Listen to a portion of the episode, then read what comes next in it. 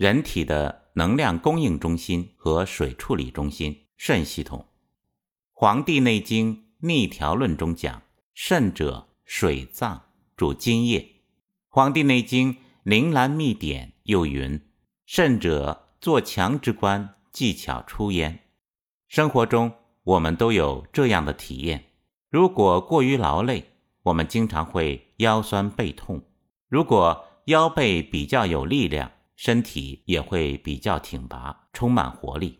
在之前的文章中，我们曾经做过比喻，可以把人体的正常运作假想类似为一个火炉，肾是能源供应系统，里面储存有碳和火，负责提供热量；脾胃相当于锅，负责把摄入的食物消化、腐熟、吸收；肝相当于身体的河流道路，负责河道和道路的畅通；心相当于身体的司令。负责发布命令，肺相当于人体的烟筒、空调和鼓风系统，负责对外空气交换，并帮助肾气燃烧。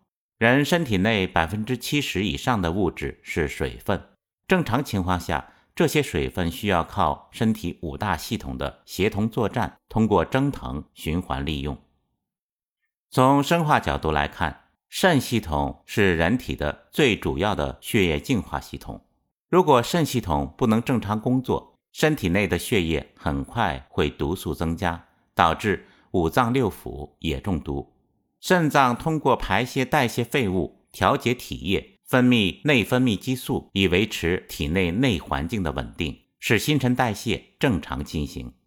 人体内的血液从主动脉进入肾脏，从主静脉回流到血液循环系统。血液经过肾脏后被净化。肾血流量约占全身血流量的四分之一到五分之一左右，约为每分钟一到一点二升。一昼夜处理的血液约为一千四百升，产生的过滤液量约为一百七十到一百八十升。这个过滤液称作原尿。每个肾脏大概由一百万个肾单位构成，肾过滤血液的作用就是由每个肾单位完成的。每个肾单位由肾小体和肾小管组成。动脉血管进入到肾单位后，首先接触的是肾小球。进入肾小球的血管称为入球小动脉，出肾小球的血管称为出球小动脉。血液中分子量较小的葡萄糖和小分子蛋白质等物质能够透过薄薄的肾小球管壁进入肾小囊。而大分子蛋白质等则不能透过肾小球的滤过膜，这个过程称为肾小球的滤过作用。过滤出来的产物被称作原尿。正常人每天形成的原尿约为一百八十升，而实际每天排出的最终尿量只有一点五升左右，并且在成分上也有变化。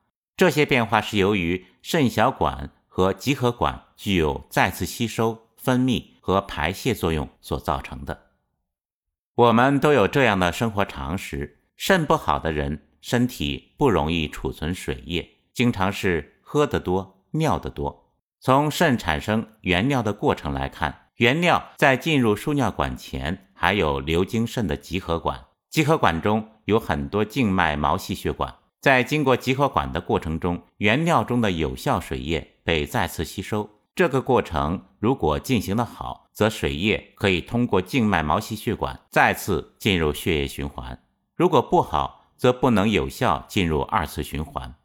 从正常人每天形成的原尿约为一百八十升，而实际每天排出的最终尿量只有一点五升这个数据来看，百分之九十九以上的原尿应该再次被吸收。《黄帝内经》讲：“膀胱者，周都之官。”津液藏焉，气化则能出矣。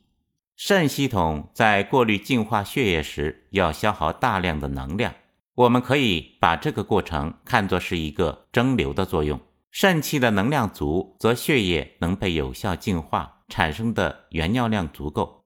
同时，原尿在通过静脉被二次吸收时，依靠的是静脉有足够的负压和吸收能力。就作者诊治过的患者经验来看，体型发胖的人往往在体内容易累积水湿，小便少而不利，易于水肿。从人体的血液循环图来看，肾系统对水的处理能力，首先依赖于肾动脉能够提供多少血液量进入肾脏。如果进入肾脏的血液量不足，则肾系统处理血液产生尿液的能力也会偏弱，人体就会积水产生痰饮而发胖。而人体动脉供血能力取决于心肺的力量，心肺力量不足，则动脉的供血能力不足。从日常生活中可以观察到，大多数胖人往往心肺力量不足，而容易贪睡而乏力。这种问题，作者经常用真武汤的辩证来进行处理，就是把真武汤中的白芍变更为桂枝，组方为附子、生白术、茯苓、桂枝和生姜，用生白术固持脾土，同时强化肺气，加强对水液的吸收能力。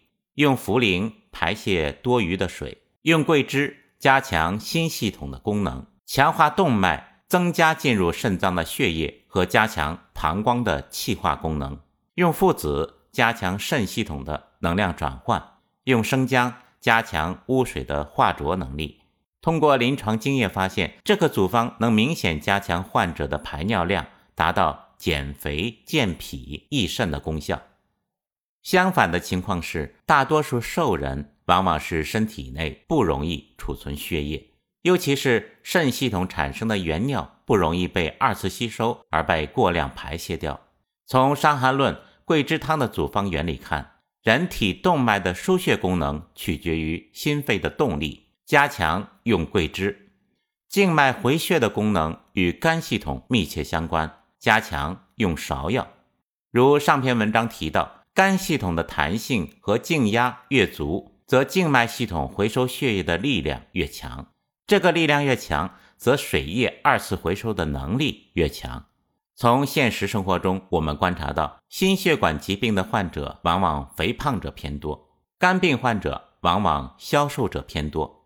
按照此原理，笔者往往用小建中汤加生白术的组合来实现肝系统弹性和水液的二次吸收利用。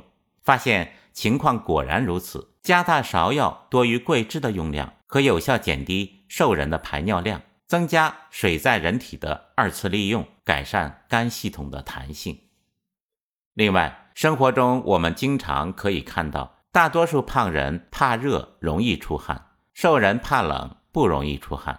按照上述原因分析，胖人动脉系统供应不足，身体内水湿积累，易于产生郁热。临床中应该以桂枝加强其动脉系统的运作，多产生尿液，以达到排水的作用。瘦人因为水液的回收能力不足而消瘦，应该以芍药组方为主，加强肝系统对水液、血液和能量的回收能力。从人体血液循环图中可以看出，人体的脾、胃、胰腺、胆囊、大肠、小肠中的静脉系统。在回流到心脏前，首先汇集到肝脏，再进入主静脉。动脉系统内是正压，静脉系统内是负压。水分被喝入人体后，先流经胃，再流经小肠、大肠。水能否被有效吸收进入血液，主要取决于肝静脉系统的弹性。肝脏的维护需要足够的水分和新鲜血液的流入。肝不好的人，由于静脉系统缺乏弹性，水液和食物在消化系统中不容易被吸收，而容易产生胃积水和胃胀、胃撑。人体下部系统回流到主静脉的两个主要分支静脉就是肝和肾。